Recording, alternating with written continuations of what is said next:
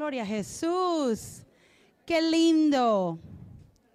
Dice la palabra en el Salmo 133, 1, cuán bueno y cuán hermoso es habitar los hermanos juntos en armonía. Amén. Qué lindo es poder estar en la casa del Señor. El problema es que cuando nosotros los hispanos le decimos salude a una o dos personas, siempre se multiplican por unas 10 o 20. Y ahí conversamos, coordinamos. Aleluya, gloria a Jesús. Gloria a Dios, estamos en la casa del Señor y es un gozo, amén. Si usted ha venido por primera vez, bienvenido a la casa del Señor. Si es su segunda, tercera vez, bienvenido también. Dios es bueno, amén. Él tiene una palabra para usted. El Señor me comenzó a hablar de este mensaje hace varias semanas atrás y con las cosas que han estado aconteciendo, digo, wow, Señor, esto es una confirmación de lo que tú quieres hablar a tu iglesia esta mañana. Dios quiere hablarnos. ¿Cuántos dicen amén a eso? Ahora, la pregunta es, ¿cuántos quieren escucharlo? No baje los amenes, que sigan viniendo, que sigan viniendo. Dios quiere hablarnos y quiere hablarnos al corazón, quiere abrir nuestros ojos a entender su voluntad para nosotros como individuos y para nosotros como cuerpo de Cristo. Amén. Hay una iglesia, la iglesia de Cristo, que se levanta en estos días tan difíciles que estamos viviendo. Y hay un propósito por el cual Dios está permitiendo que cosas ocurran en el mundo hoy. Muchas veces el hombre dice, ¿por qué Dios permite tanta tragedia? Cuando es el hombre que se apartó de Dios y como consecuencia de su pecado está viviendo lo que vive hoy. ¿Sí? ¿Estamos de acuerdo en eso? Porque tenemos un Dios de amor, un Dios que tú quieres que tú vivas una vida fructífera, una vida plena. Él dijo, yo he venido a dar vida y vida en abundancia. Dios no quiere que vivamos una vida de pesadumbre. Sin embargo, van a haber pruebas, van a haber procesos, van a haber momentos difíciles que nos van a ayudar escúchelo bien, nos van a ayudar a crecer, nos van a ayudar a madurar, nos van a ayudar a levantarnos, nos van a ayudar a tener un nivel más profundo con Dios en su presencia, de conocerlo, de realmente tenerlo como nuestro mejor amigo. Solo tres amenes. Amén. Gloria a Jesús. Esta mañana vamos a hablar de avivamiento. Dígalo, avivamiento. ¿Qué es el avivamiento? Y meditando en esta palabra avivamiento, comenzaba yo a recordar mis días de seminario bíblico y recordaba yo todos estos hombres de Dios que fueron grandes predicadores que fomentaron un avivamiento en ciertos lugares del mundo.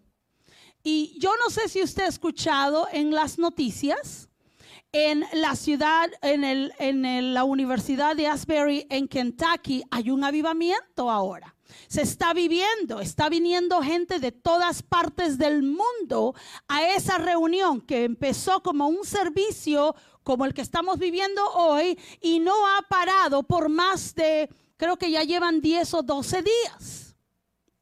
Entonces, ¿qué pasó ahí? Y de pronto nos quedamos pensando y decimos, ¿por qué nosotros no tenemos eso? Y escuchando lo que está pasando allí, no es una gran producción, es una capilla sencilla, está llena de madera, es solamente gente que tiene hambre de Dios. Y empezó un servicio y el servicio no ha parado, no ha detenido, no han dicho, ok hermanos, váyanse a su casa, se terminó el servicio. Está viniendo gente de todas partes del mundo. Yo ya conozco a tres personas que yo conozco que han ido para allá porque la gente tiene hambre de Dios. Ahora, esta mañana yo quiero hablarle del avivamiento que hubo hace mucho tiempo en Azusa Street.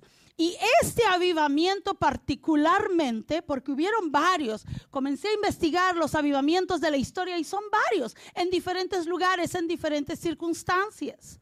Pero por alguna razón vino a mi mente este avivamiento en particular. Y William Seymour, un afroamericano que era ciego o casi completamente ciego, un pastor, un, varón que buscaba a Dios, que buscaba que predicara el Evangelio, comenzó este avivamiento.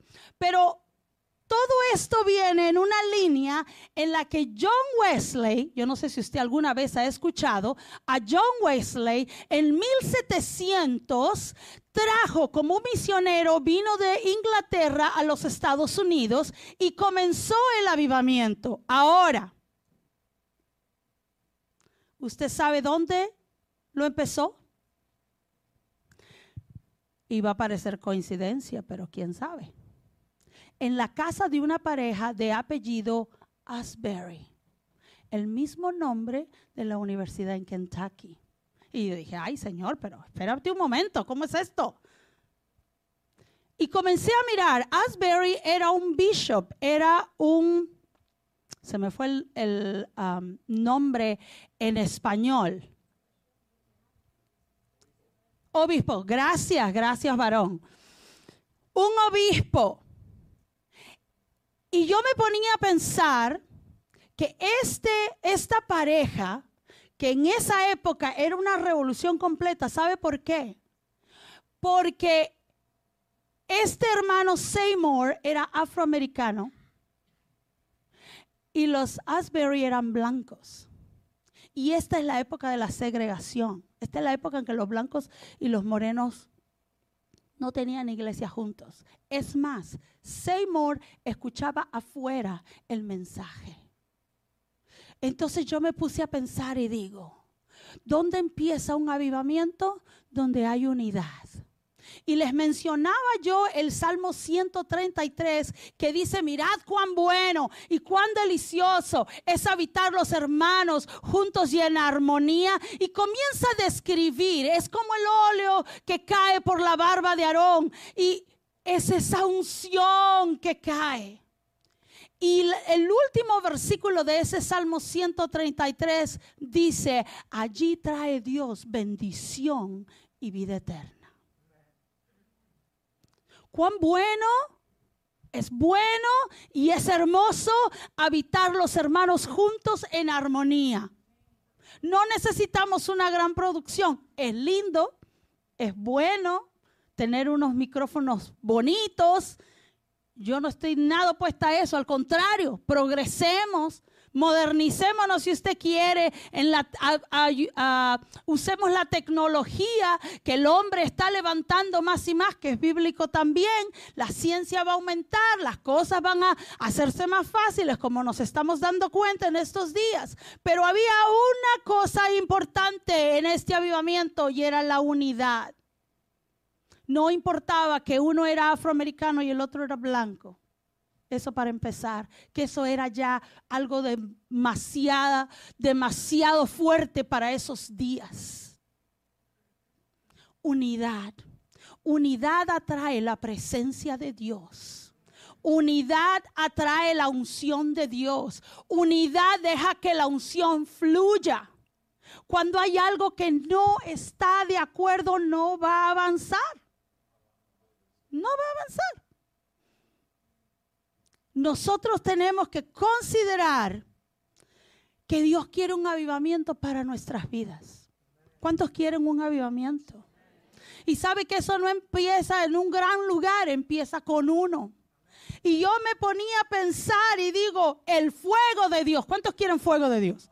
El fuego de Dios. Un fuego, ¿cómo se enciende? Como cuando vamos a hacer una fogata, no es solamente un palito encendido. ¿Qué es lo que decimos? Vayan, traigan varios palos, vamos a armar este fuego, ¿verdad? Y traemos muchos, porque si yo traigo un palito, ese palito se quema, se consume y se acabó. Sin embargo, colectamos muchas ramitas, las ponemos juntas y se arma un fuego hermoso. Y después si se quiere apagar, ¿qué es lo que pasa? ¿Qué hacemos? Échele aire, ¿verdad? Para que se avive. Esta mañana yo quiero decirte que tú tienes que avivar el fuego que Dios ha puesto en ti. Y para avivarnos tenemos que estar juntos como esas ramas en ese fuego. Para avivarnos tenemos que recibir el viento de Dios que sopla sobre nuestra vida. Para avivarnos tenemos que estar conectados con el Rey de Reyes y Señor de Señores. Los días son malos, los días se acortan. Todas estas cosas, estos ah, tiroteos de niños que están matando gente, de, de cosas que antes nunca se miraban y se veían, son señales nada más que de los últimos tiempos. Y el avivamiento es una de las señales de los últimos tiempos. Dice la palabra en Hechos 2.17. Y en los postreros días, dice Dios, derramaré de mi espíritu sobre toda carne. Y sigue y dice, y vuestros hijos y vuestras hijas profetizarán, y vuestros jóvenes verán visiones, y vuestros ancianos soñarán sueños. En los postreros días. Nosotros estamos viviendo en los postreros días. Dile a la persona que tienes al lado, tú estás viviendo en los postreros días. Hechos 3:17 dice, como una definición del avivamiento, Así que arrepentíos y convertíos para que sean borrados vuestros pecados, para que venga de la presencia del Señor tiempos de refrigerio. ¿Cuántos estamos en este momento quizá viviendo un tiempo emocional en que estamos destrozados? Vivimos solo de preocupación en preocupación, de tristeza en tristeza, escuchamos solo calamidad, miramos más perversión por todos lados, pensamos cómo mi hijo va a crecer mirando todas estas cosas que antes eran terribles y escondidas y ahora están todas a la luz y ahora se ponen en lugares públicos como si fuera una cosa hermosa. Poniendo un ejemplo triste y bajo para nuestros hijos. Usted no se ha puesto a pensar en eso. Yo recuerdo cuando mi niña era pequeña y mirábamos que una que otra comedia, yo pensé y digo, ¿esta niña va a oír esto? Y por a veces, a veces dicen una que otra palabra que no es realmente una mala palabra, nosotros le llamamos una jerga, una palabra que es usada coloquialmente, que realmente no es un buen español o un buen inglés, y yo me decidí cambiar, dije, yo voy a comprar algo que sea bíblico, algo que sea que le agrade a ella, que sean unas comiquitas que ella le guste, porque yo quiero que ella se alimente de algo que sea bueno para ella, para su crecimiento, para sus valores. Porque entonces los valores que han disminuido se miran en una plataforma grande y nuestros hijos piensan que eso es la normalidad y está bien. Entonces decimos, ah, no, pero usted está la antigua.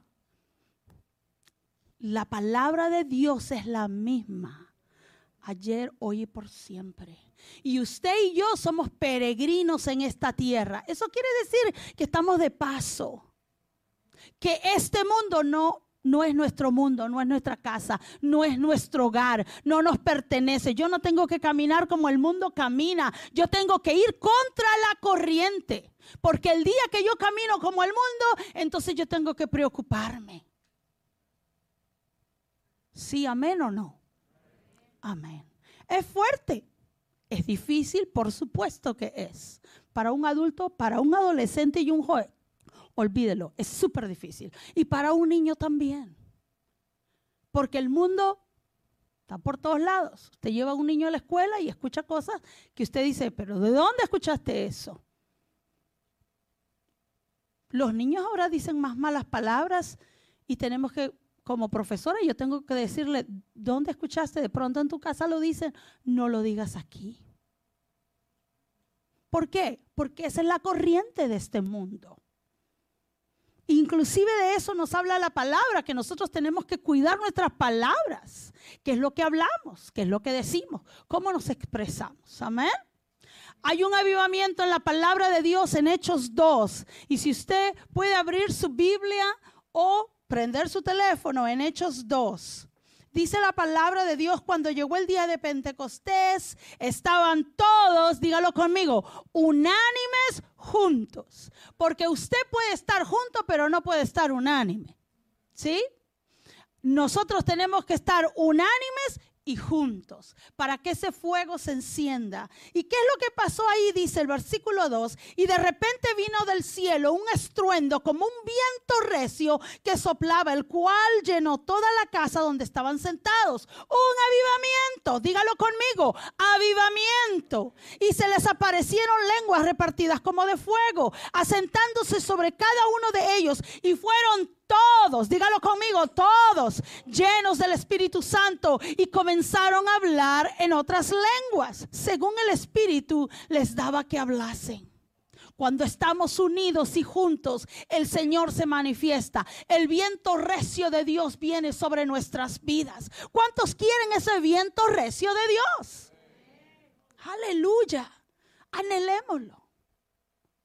¿Por qué no pensar que aquí va a empezar un avivamiento y un servicio que no va a detenerse. No se preocupe, hoy se va a ir a su casa, no se preocupe. Pero muchas veces limitamos estas cosas, estos eventos a otras iglesias, a otros tiempos, a otras maneras. Tú tienes que empezar el avivamiento. ¿Y pero dónde? Usted no va a empezar en Walmart, usted tiene que empezar en su casa. Usted tiene que empezar en oración en su casa. Usted tiene que empezar con una lectura de la Biblia, con memorizar un versículo, con hablarle a sus hijos como dice en la palabra de Dios en Deuteronomio. Cuando usted está sentado, cuando está parado, cuando está en el camino, cuando va, cuando viene. Dice la palabra que usted tiene que hablarle a sus hijos. Y sus hijos le van a dar el testimonio de regreso que cuando usted le pasa algo, usted no está dando, hablando una maldición, usted está orando. Que cuando su niño, su hijo, joven, niño, señorita, no lo sé, tenga un problema, lo primero que se le ocurre hacer es orar y acudir a Dios. Porque eso se enseña. Eso se siembra en los hijos. Eso se enseña y se siembra y es bueno para el resto de la vida. La herencia que le damos a nuestros hijos no es el carro, ni la casa, ni los millones que usted pueda tener en el banco. Yo no lo sé, quizá usted lo puede tener. ¿Por qué no? Amén. Solo aquí mi hermano creo que tiene, porque él es el único que dice amén. Pero bueno, ah, pero la mejor herencia que nosotros le podemos dar es la palabra de Dios y la presencia de Dios en sus vidas. ¿Qué es el avivamiento? Es la presencia de Dios. Cuando, cuando gente se une, está junta y está unida. Yo escuchaba el testimonio de un joven que solamente tenía uno o dos años en el Señor, allí en la Universidad de Asbury, Kentucky. Y él decía, el avivamiento es gente ordinaria con hambre de Dios. Y yo le agrego, es, el avivamiento es ese grupo de gente ordinaria unida, esperando el poder de Dios con hambre y expectantes de que Dios lo va a hacer y se va a manifestar. Porque oramos y decimos, bueno, ya Dios dirá. Dios sabrá cómo lo hace. No, usted tiene que estar expectante. Como cuando un niño le pide el carrito al papá o a la mamá y la mamá le dice, voy a ir a la tienda, voy a comprarte el carrito, ahorita regreso. ¿Qué es lo que el niño va a estar en la puerta? Se lo aseguro. Mami, mami, pero tengo muchas bolsas, espérate que voy a dejar las bolsas. No, mami, pero mi carrito lo trajiste. Esa es la manera como usted y yo tenemos que esperar un avivamiento. Tenemos que esperarlo con ganas, con hambre, con necesidad. Dios no va a venir si usted, oh Señor, ya tú sabes. Ya tú sabes, Señor. Amén. Esa oración no tiene esa profundidad en el Señor. I'm sorry. Pero a veces la palabra de Dios es un poquito fuerte, ¿verdad? En Hechos 2 dice la palabra de Dios que algunos de ellos estaban confusos por lo que estaba pasando. si alguien aquí o todos comenzamos a hablar en lenguas y usted nunca escuchó eso, de pronto usted estaría confundido. Es algo normal. Pero que un cristiano que tiene muchos años en el Evangelio, y triste es decir que a veces se habla en lenguas y hay cristianos que lo dudan, como hay cristianos que dudan lo que está pasando en esa universidad. ¿Será cierto? Esa es solamente este, la noticia extendida. Realmente no es tan fuerte como dicen. ¿Alguien aquí lo ha pensado? Porque la gente es así. Somos seres humanos y lo, será cierto eso que hay avivamiento. Pero ¿por qué no? Es una señal de los últimos tiempos. Y el Señor derramará su espíritu sobre toda carne. Yo quiero más del Espíritu de Dios. Yo tengo hambre de Dios. Yo tengo sed de Dios. El Señor Jesús dijo, aquel que tenga sed, venga a mí y beba. Y, después de decir eso dijo, y no tendrá sed jamás. Porque no es el agüita de la, de la botella de agua que tenemos nosotros, que nos calma por un rato y después estamos buscando algo más que tomar. Estamos hablando de una fuente de agua viva. Estamos hablando de una corriente de poder, de fuego de Dios. Estamos hablando de que me tengo que juntar con mi hermano a orar. Estoy hablando en esta mañana de la presencia misma de Dios en nuestras vidas, moviéndose, hablándonos. Basta ya de decirle a otro que ore por mí, porque yo tengo que orar primero. Amén. Es bueno pedir oración y tener las peticiones de oración, pero yo tengo que orar. ¿Usted ora todos los días? A conciencia, no me responda. ¿Usted lee su Biblia todos los días? ¿Usted tiene un momento a solas con Dios todos los días? No le digo que tenga tres horas a solas con Dios, que sería magnífico, pero quizá usted tiene un momento devocional Ahora, yo le voy a decir, no hay excusas con toda la tecnología que hay en la televisión. Usted puede agarrar su teléfono y tiene toda clase de devocionales. Hay devocional para la mamá, para el papá, para la pareja, para los hijos, para los jóvenes, para los niños, para los casados, para los divorciados, para las solteras, mamás solteras, mamás viudas, mamás tóxicas, no sé, lo que usted quiera. Hay para todo. Entonces no hay excusa de decir yo no puedo hacer un devocional. Yo no puedo tener tiempo con Dios porque no tengo tiempo. Entonces no es importante para ti. Entonces no es prioridad en tu vida. Entonces no va a haber avivamiento. Porque queremos que nos den las cosas. ¿No? La gloria de Dios aquí en mi mano. Tenemos que buscar la presencia de Dios otros en ese momento, de ese, de ese momento de Pentecostés, de la manifestación del Espíritu Santo de Dios, dice, estaban todos atónitos y maravillados. Eso es lo que está pasando, lo que pasó en Azusa Street, lo que está pasando ahora en Kentucky, la gente está maravillada. ¿Y qué es lo que pasa? No solamente están cantando, no solamente están predicando y dando testimonio, están viendo milagros. Están viendo que la gente se para de su silla de ruedas. Están viendo gente ser sanada de depresión, de ansiedad, de tantas cosas que hay hoy en día. Porque esa es la presencia de Dios. La, la presencia de Dios viene como ese viento recio y comienza a restaurar, a levantar, a pulir, a abrir tus ojos, a que tú mires las cosas de una manera distinta. Y quizá Tú no conoces mucho a Dios y dirás, ¿qué es eso este avivamiento? Fácil. El avivamiento es tener necesidad de la presencia de Dios. Avivamiento es la presencia de Dios. También habían en este mismo tiempo gente que se burlaba, como hay muchos que se burlan de lo que pasa en este momento. Usted sabe que una cadena americana quería entrevistar al principal de la universidad y ellos se negaron. Y dijo, esto no es así, porque ellos no quieren hacer de esto un show. Y como que cantamos, yo me comencé a buscar a ver qué clase de instrumentos tenían, ¿no? Que tan bien suenan, porque así somos, ¿verdad? ¿De qué se trata? Piano, una guitarra, cuatro personas cantando y la presencia de Dios está fluyendo. y tiene momentos de descanso en el sentido de que cambian las personas y siguen alabando y adorando al Señor. Nuestra vida tiene que ser una vida de avivamiento.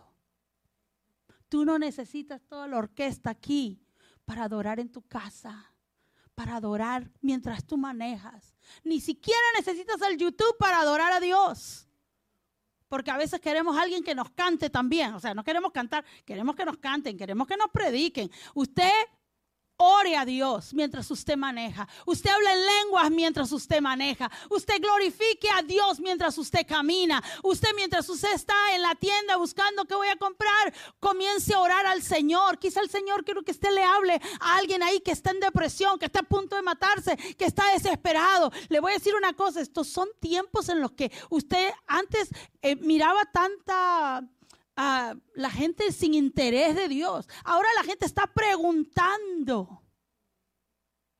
Mi hija contaba un testimonio el día jueves que tenía una amiga que de pronto creció en la iglesia y se apartó. Y le dijo, Emily, que tú me puedes decir más de esto de Dios. Porque a mi hija la conocen como Jesus Freak en su escuela. Porque ella va y dice, yo soy cristiana, por si acaso les presento a mi Jesús. Y me dice, mi hija toda emocionada. Mami, yo me puse nerviosa, pero ella me dijo, yo quiero reconciliarme con Dios. Y ella le guió a hacer una oración. Dos niñas de 18 años. Eso no se ve todos los días. Eso es porque hay hambre de Dios. Eso es porque el ser humano ha sido creado para tener comunión con Dios y estar en su presencia y vivir en su presencia y estar cubiertos de su gloria. Y el día que no lo tienes, pasó mucho tiempo, pasó la euforia de la vida loca, del momento, del baile, del qué sé yo. Y de pronto tú te vas a tu cuarto a solas y dices, pero mi vida no tiene sentido. ¿Sabe por qué? Porque hemos sido creados para mirar a ese ser supremo que es nuestro Dios. Es Dios verdadero. Amén. Otros se burlaban. Pero el Señor en este mismo versículo se repite el versículo que leímos en Joel, versículo 17 de Hechos 2, y en los postreros días, dice Dios, derramaré de mi espíritu sobre toda carne, y vuestros hijos y vuestras hijas profetizarán, vuestros jóvenes verán visiones y vuestros ancianos soñarán sueños. Aleluya. ¿Cuántos pueden decir aleluya a esto? Yo quiero que mi hija vea visiones. Yo quiero que mi hija profetice. ¿Usted no quiere que sus hijos estén envueltos en las cosas de Dios? Usted tiene que hacerlo. Usted tiene que avivar. Yo creo que ya califico para los ancianos porque últimamente estoy soñando mucho. Ahora estaba leyendo y digo, oh Señor, ya no visiones, ya pasé al otro, al otro nivel de los sueños. La verdad que como un testimonio, cuando yo era mucho más joven, eh, una que otra vez tuve sueños Ah, si usted lo quiere llamar premonitorios, de algo que iba a venir. Y no comenzaron a reactivarse esos sueños hasta un par de años atrás. Antes de que yo perdiera a mi mamá, tuve un sueño. Y yo digo, wow, Señor, esto, esto realmente, esto es real. Porque algunos dicen, no, te, te comiste mucho, qué sé yo, en la noche y te soñaste algo raro. No, Hace poco tuve un sueño. Fui a un servicio y ya ve cómo son estos cuadraditos aquí que le faltaba un pedacito y parecía que se iba a caer en la cabeza de la persona que estaba predicando. Y me quedé mirando, yo seguí en el servicio, orando para que no se caiga el pedacito en la cabeza del predicador. Y me fui a la casa y pasaron dos días y tuve un sueño, un sueño en el que eso se partía y se caía mucha agua, como que, ¿no? Bueno, ¿qué creen? La iglesia de la pastora que estaba predicando ese día se inundó de agua, literal, agua natural. Pero tuvieron un evento que la presencia de Dios se sentía como esa corriente de agua viva. Era una cosa intensa. Y una vez más, no se necesita mucho, solamente corazones que tienen hambre de Dios si usted realmente tiene hambre de Dios, Dios va a encender ese fuego, pero usted tiene que avivarlo. Usted tiene que dejar que el Señor venga con ese viento recio y diga, vamos para arriba, más fuego, más fuego, más fuego. Porque queremos estar encendidos es en la presencia de Dios. Amén. Y como consecuencia del derramamiento de su presencia, versículo 19, perdón, 18, empecemos por el 18, dice, de cierto, sobre mis siervos y sobre mis siervas en aquellos días derramaré de mi espíritu y profetizarán y daré prodigios arriba del cielo y señales debajo de la tierra, sangre y fuego y vapor de humo. El sol se convertirá en tinieblas la luna en sangre antes que venga el día del Señor grande y manifiesto. Y todo aquel, dígalo conmigo, todo aquel que invocar el nombre del Señor será salvo. ¿Por qué la luna se pone roja a veces? ¿Usted ha escuchado esas noticias? Es bíblico. Son señales todas las cosas que pasan a nuestro alrededor, ¿usted cree que Dios está ignorante de eso? No. Dios es un Dios grande, un Dios de propósitos y un Dios que ha establecido los tiempos. Y este es el tiempo de prepararnos porque el Señor viene pronto. Nosotros estamos viviendo los últimos días. Ya no podemos dejarlo para cuando yo sea más viejito. Yo voy a ir a la iglesia y ser fiel cuando un poquito más, usted sabe, tengo que vivir un poquito la vida. ¿Ha escuchado eso alguna vez? Ya no hay tiempo. Eh, ya no hay tiempo para eso. Segunda de Timoteo 1, 6. Dice el Señor, por lo cual te aconsejo, el apóstol Pablo, que avives el fuego del, del don de Dios que está en ti por la imposición de mano. Dios le está hablando a Timoteo. Timoteo era el discípulo de Pablo. Él estaba enseñando, él era su maestro. Y Pablo en este momento estaba preso. Y él animaba desde la cárcel a Timoteo. Y le decía, te aconsejo que avives el fuego del don de Dios que está en ti. Hermano, ese consejo es para nosotros esta mañana. Tenemos que avivar el fuego del don de Dios que está en nosotros. Porque no nos ha dado Dios, versículo 7, lo tiene ahí. Porque no nos ha dado Dios espíritu de cobardía, sino de no le oigo, sino de poder, de amor y de dominio propio ay, es que yo soy así, así moriré, así nací. No, Dios te ha dado a ti dominio propio. Es que no puedo dejar de decir malas palabras. Dios te ha dado a ti dominio propio. Ay, es que no sé, a veces me pongo muy nervioso. Es que Dios te ha dado a ti dominio propio. Dios te ha dado a ti poder sobre todas las cosas. Te ha dado poder. Diga conmigo, poder. ¿Cuántos quieren poder? El poder viene con el amor. ¿Por qué? Porque Dios es amor. Porque el que no ama, dice la palabra, no ha conocido a Dios. Está fuerte. Porque en el mundo ahora hay mucha gente a la que no queremos amar. La que no nos gustan. La que no queremos ver. Nadie es así aquí. Hay gente que son difíciles de amar. ¿Sí o no? No los oigo, sea sincero. Es difícil, pero no me mire. Ok. Dice, por tanto no te avergüences de dar testimonio de nuestro Señor ni de mí, preso suyo. Él estaba preso físicamente, pero él se creía preso en el Señor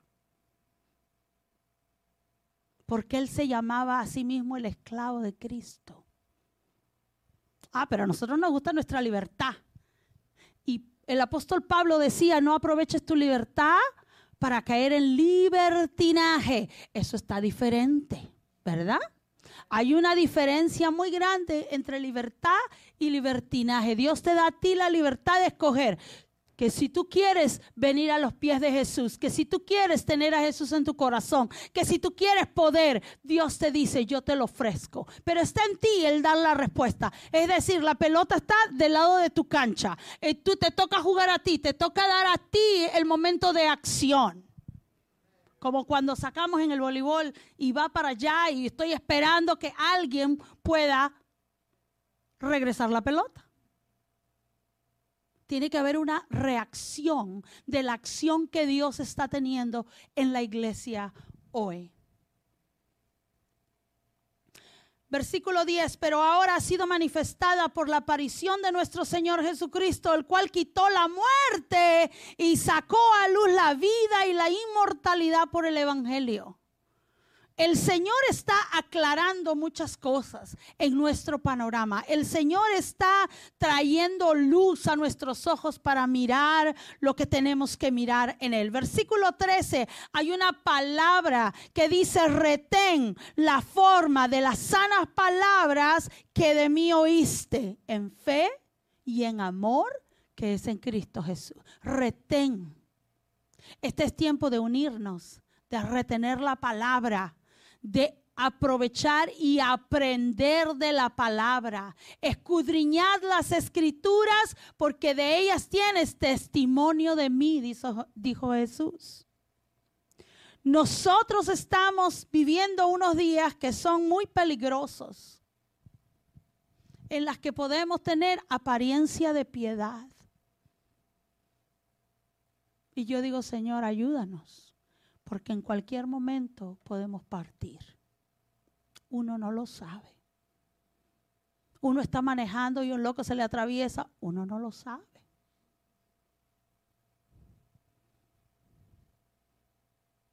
Nosotros tenemos que tener conciencia de que el avivamiento empieza en mí y que yo tengo que promover y avivar el fuego del don de Dios en mi vida con mis hermanos. ¿Qué es lo que tú avivas diariamente en tu casa? ¿Qué es lo que tú avivas? Y empecemos en la casa. ¿Qué es lo que tú avivas en tu casa? ¿Qué es lo que tú fomentas en tu casa?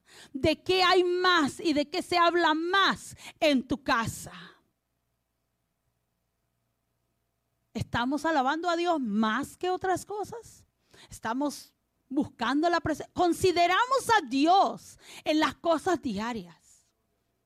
Consideramos a Dios a levantarnos y decir, gracias Señor, hoy amanecí, puedo abrir los ojos y puedo caminar. Estamos considerando a Dios y en vez de renegar del trabajo que tenemos, decir, gracias Señor, que todavía no me gusta 100% mi trabajito, pero yo, lo, yo tengo un trabajito. Cuando alguien viene en el trabajo a quejarse de su trabajo, a mí o decir, ay, mira, ah", le digo, pero tienes trabajo. Tú tienes que agradecer a Dios. Y no tenemos que tener temor de decir o corregir a ciertas personas. Porque si ahora se promueve hasta el satanismo, ¿por qué nosotros no promover al Rey de Reyes y Señor de Señores? ¿Por qué no promover la verdad?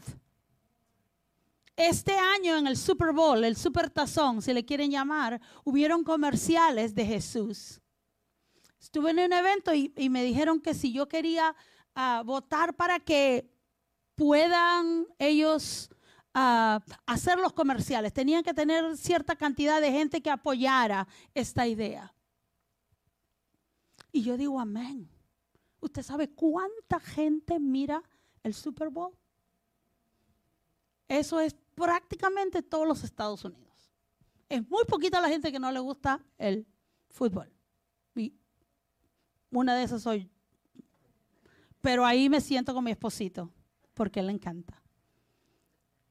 Y yo digo, wow, ¿cuántos millones y millones de gente están escuchando de Jesús?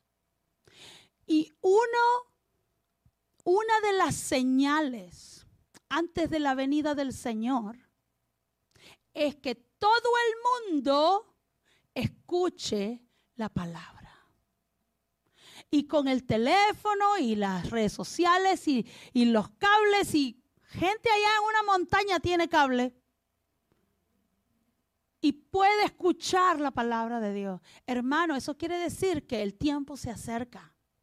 Eso quiere decir que el enemigo no tiene mucho tiempo más para messing up with us. No tiene mucho tiempo para estar fastidiándonos, porque él sabe que está vencido. Él sabe su futuro.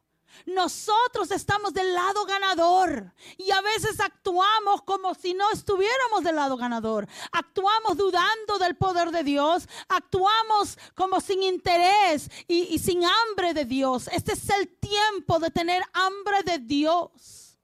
Avivamiento es personas que se unen, que tienen hambre de Dios y en unidad le buscan y Dios se manifiesta. Eso es avivamiento. Y si usted no tiene avivamiento en su corazón todavía, si usted sí considera a Dios, sí, yo amo a Dios, pero a mí todavía me falta como para... No, de pronto a veces se me olvida orar o se me olvida leer la Biblia o uh, de la semana de siete días yo leo quizá tres. Y usted quiere, usted tiene que avivar ese fuego que Dios ha puesto en su vida. Nadie más lo va a hacer por usted, porque usted puede hacer muchas cosas, pero es usted el interesado. Amén. Hebreos 10:23. Dice la palabra de Dios, mantengámonos firmes sin fluctuar. ¿Qué cosa es fluctuar?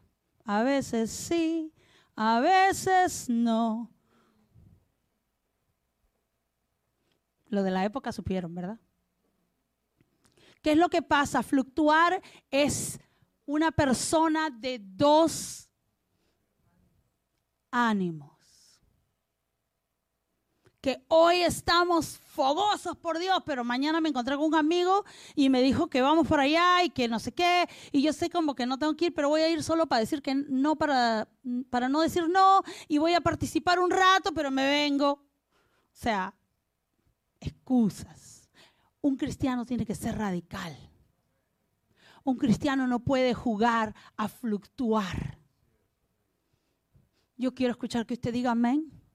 ¿Sabe por qué? Porque es la palabra de Dios que dice, mantengámonos firmes. No, Señor, usted me está invitando para allá. Perdóneme, la Biblia me dice que todo yo puedo hacerlo, pero no todo me conviene. Y a mí en este momento te amo mucho, pero a mí no me conviene ir para allá. Y esa es la firmeza que tú tienes que tener como cristiano. Que no se va por cualquier corriente, ah, que me dijeron que ah, me va a invitar. Entonces, ¿cómo le puedo hacer el desaire? Hágale el desaire. Que, y usted no quiere que Dios le haga el desaire a usted. Porque le va a encontrar y le va a decir, a ti no te conozco. Usted quiere que Dios diga eso de usted. Eso es fuerte. Yo sé que la prédica está fuerte. Yo sé que después no voy a tener muchos fans después de esto, pero Dice la palabra de Dios, no lo digo yo, manténgase firme sin fluctuar la profesión de nuestra esperanza porque fiel es el que lo prometió. El día que usted se mantiene firme, el día que usted no va y va por aquí, por allá y mira hoy aquí, mañana el Señor me dijo allá. No, el Señor quiere que usted camine firme. Y la firmeza es una decisión de usted. Entonces ahí está el detalle, diríamos. Porque a veces pensamos que la firmeza depende de otros en la casa. O pensamos que la firmeza depende de cómo va la iglesia, si va o no va. O la firmeza depende de mi grupo de amigos y mi amistad y mi familia, mis hermanas, mi mamá. No es que ellos son así, así. No, no, no. La firmeza de su corazón, porque es su corazón, es su decisión y es su firmeza en el Señor. ¿Cuántos quieren ser firmes en el Señor? Levante su mano, usted quiere ser firme. Haga ese compromiso con el Señor esta mañana. Amén. Y el Señor va a ser fiel. Si usted piensa que por ser firme al Señor usted va a perder amistad, no se preocupe, que Dios es fiel. Dios le repone a usted aún más de lo que usted pierde. Y si usted perdió un amigo, Dios le va a dar cinco amigos. De eso no tenga pena. Yo no digo que usted odie y se aleje la gente. Usted tiene que amar, pero usted tiene que presentarse como luz y decir, yo soy cristiano. Te agradezco la invitación, pero no, a veces no me gusta compartir mucho eso. Simple y sencillo, la gente lo va a entender. Es más, la gente lo va a respetar a usted. Porque el mundo nos está observando y cuando usted fluctúa, ellos lo saben. Ah, pero ese dice que es cristiano, pero yo lo veo así, así, haciendo esto, y va para allá, y va para acá. Estoy sonando dominicano, no sé por qué, pero bueno. Nada malo con, sonar como dominicano. Aleluya. Ageo 2.9, la gloria postrera de esta casa será mayor que la primera, ha dicho Jehová de los ejércitos. Si usted cree que ya conoció la gloria de Dios, si usted cree que ya vivió un momento súper, duper especial en la presencia de Dios, Dios le dice a usted, tengo más para ti tengo más para ti. Porque la gloria postrera, o sea, la última gloria de estos tiempos que ya se están terminando, va a ser mayor que la primera. ¿Cuántos quieren esos tiempos? ¿Cuántos quieren esa gloria? para ver avivamiento tiene que haber gente que tiene hambre de Dios. El único requisito. Eso no está muy difícil. Usted quiere, Dios puede. Usted quiere, Dios le da. Usted busca, Dios le, le encuentra en el camino. Amén. Y Dios nos dará paz en este lugar. Hay mucha gente en el mundo que está buscando paz. Y a veces dentro de la iglesia cristianos que están pasando momentos duros, y están buscando la paz también. Pero Dios ha prometido poder para su iglesia, porque Dios viene por una iglesia sin mancha y sin arruga, una iglesia poderosa. Él no viene por una iglesia que, que está toda despeinada y toda usted sabe, usted va a un matrimonio y quién es la mejor vestida, la mejor peinada, es la novia. Peínese, mi hermano, en el Señor en el Espíritu. Y el que no tiene que peinarse, ore al Señor. Tenemos que ataviarnos nuestras vestiduras. ¿Cómo están tus vestiduras? ¿Tiene vestimento, vestimenta de Dios? ¿O ya te copiaste la moda de allá afuera y estamos con la vestimenta del mundo? Son tiempos de decisión. Son tiempos en los que tenemos que pensar antes de seguir. Usted sabe, ¿no? Las redes sociales, usted sigue a esta persona, usted sigue a la otra. Piense a quién va a seguir en las redes sociales. Piense usted qué ideología usted va a seguir. Piense usted si usted va a seguir a un político, en qué cree ese político. Piénselo primero. No se lance y diga, ah, este parece buena gente de pronto tiene ideologías que no van con Dios. A veces estas son cosas que a veces no se dicen mucho, pero yo creo que si usted tiene hambre de Dios, usted se va a despojar de aquello que no, no le va a ayudar cuando usted está buscando a Dios. Porque nos unimos y no nos unimos para contagiar cosas del mundo, nos unimos para contagiarnos del fuego de Dios. Tenemos que hacer una fogata grande del fuego de Dios. Usted es una rama. Usted es una rama. Y una fogata no se va a hacer con solo una rama. Somos muchos y todos tenemos que promover esto. Asbury significa lugar fortificado. Yo quiero vivir en un lugar fortificado. Y este personaje, Asbury, en, la, en el avivamiento de Azusa Street, él era obispo.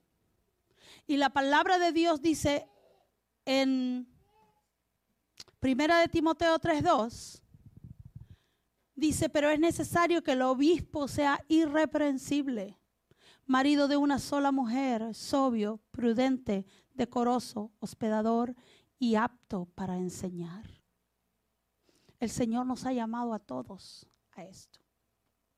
El Señor nos ha llamado a dar un buen testimonio y a ser parte del fuego de Dios en estos últimos tiempos. Estamos viviendo tiempos muy particulares en los que yo tengo que tener hambre de Dios y buscar a Dios en todo tiempo. Por tanto, mirad, por vosotros y por todo el rebaño que en el Espíritu Santo ha puesto por obispos para apacentar la iglesia del Señor. Eso está en Hechos 20, 28. Dios nos da un llamado esta mañana. ¿Por qué no se pone de pie? ¿Por qué no se pone de pie y le dice, Señor, yo tengo hambre de ti? Yo tengo hambre de tu presencia. Yo tengo necesidad de tu gloria. Yo tengo necesidad de tu poder. Yo quiero más de ti. Aleluya. Y yo quisiera que oremos, pero yo quiero hacerle una pregunta a usted. Si usted puede cerrar sus ojos, porque yo no tengo que mirar. Dios conoce su corazón, su condición. Dios conoce el momento que usted está viviendo, quizá un momento duro. Dios conoce dónde usted está parado hoy y qué tan fluctuante es usted o qué tan firme está en el Señor. Pero esta mañana yo le animo a que usted pueda acercarse a Dios confiadamente. Porque Dios está esperando, no importando tu condición. Así que donde tú estás allí, yo voy a orar para tener ese primer paso hecho de acercarnos a Él. Señor, esta mañana te adoramos. Esta mañana, Señor, reconocemos que tú eres Dios. Y como dice tu palabra, tú nos hiciste a nosotros y no nosotros mismos. Estamos aquí, Señor, clamando a tu presencia, clamando a tu trono y pidiéndote, Señor, que nos perdones, que nos acerques a ti. Te pido por aquellos que están aquí que quizá conocieron al Señor algunos años y fluctuaron. O que quizá están firmes. Enséñanos, Señor, a tener firmeza en nuestro corazón. Enséñanos, Señor, a considerarte a ti en todo tiempo. Porque anhelamos fuego de Dios el fuego de tu Espíritu Santo. Y si hay algún yugo de impiedad, algún yugo, alguna cadena, alguna atadura, la reprendemos en el nombre de Jesús y declaramos libertad para cada corazón en este lugar, en el nombre poderoso de Jesús. Señor, queremos caminar firmes, confiando en tu palabra y confiando que tú eres fiel te adoramos y te exaltamos a ti, Rey de Reyes y Señor de Señores.